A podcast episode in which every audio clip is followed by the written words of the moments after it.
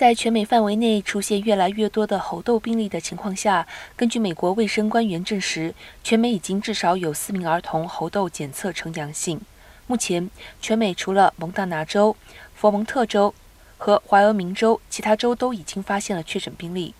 上周末，美国疾病控制和预防中心 （CDC） 在健康报告中警告说。